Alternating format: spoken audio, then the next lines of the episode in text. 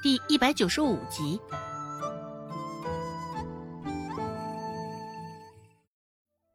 周芷看着出现在院子里的几个人，心里也是觉得困惑极了。怎么会有这种穿着打扮的人找上门？周芷偷偷的张望了一眼，他还以为这些人是来找周有巧的。毕竟能够认识这些人，周有巧的可能性最大。孟婆子看到周芷，脸上的笑意也是扩大了。忙不迭走上前，一把就抓起了周芷的手臂，说道：“来来来，小芷啊，快过来！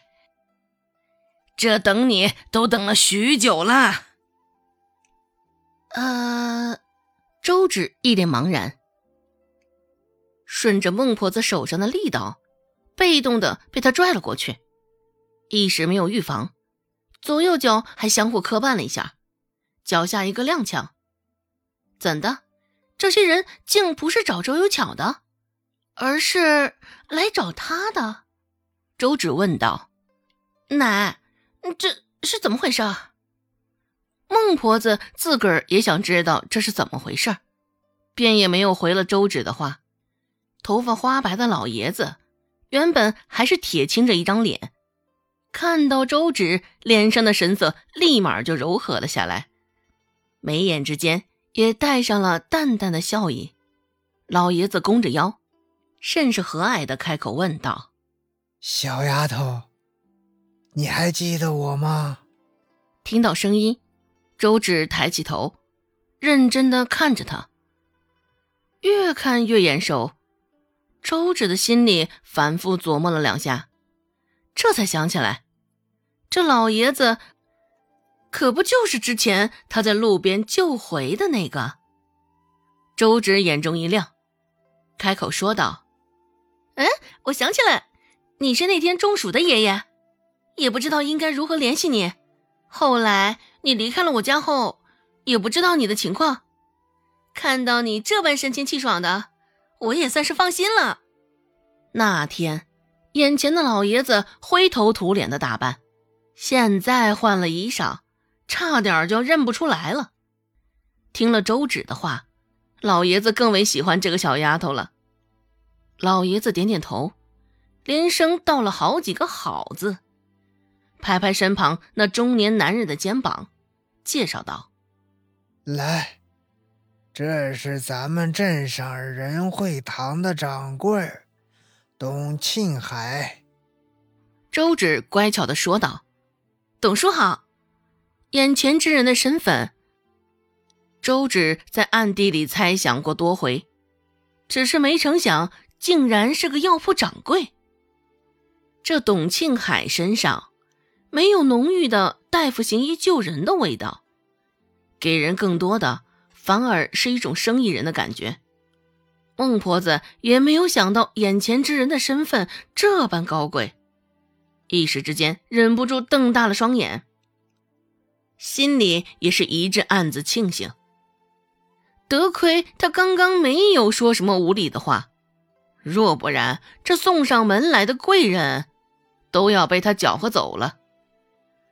许久未开口的董庆海，看看眼前不过十岁模样的小丫头，这才点点头，算是应下了先前周芷的问候，心里颇有震惊。只是这份震惊却并未表露在脸上。转手看了一眼身旁的胡老爷子，只是老爷子忙着跟周芷寒暄问暖，愣是连个眼神都舍不得给他。董庆海颇为无奈，撇撇嘴，刚刚准备好的话，现在却有几分犹豫，犹豫着那些话该不该讲。琢磨了片刻。被胡老爷子晃了晃手臂，他这才清醒。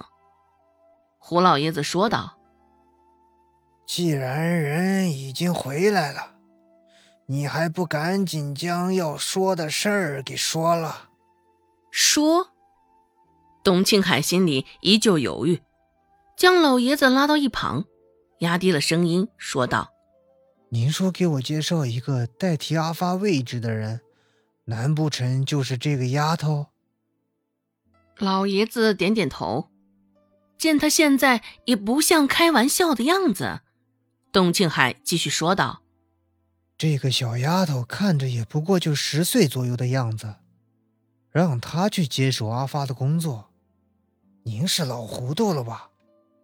一听这话，老爷子脸上有点不乐意了。不过他这不快，也不是因为那句“老糊涂”。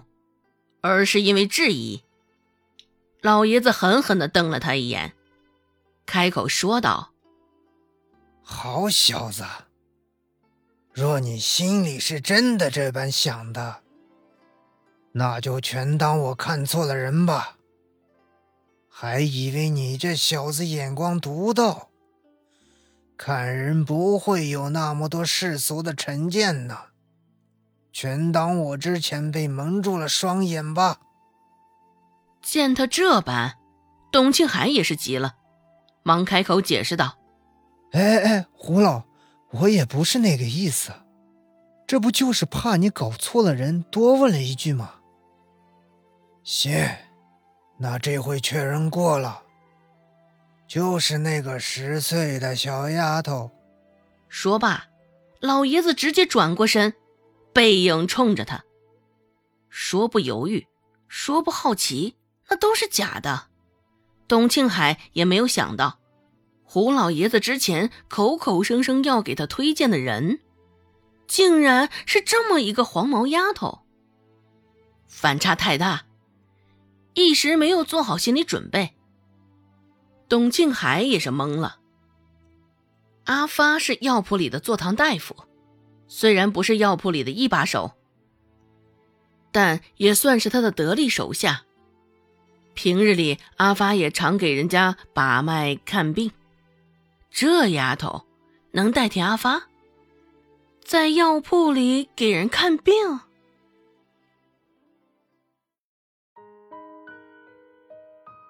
本集播讲完毕，感谢您的收听。感兴趣，别忘了加个关注。我在下集等你哦。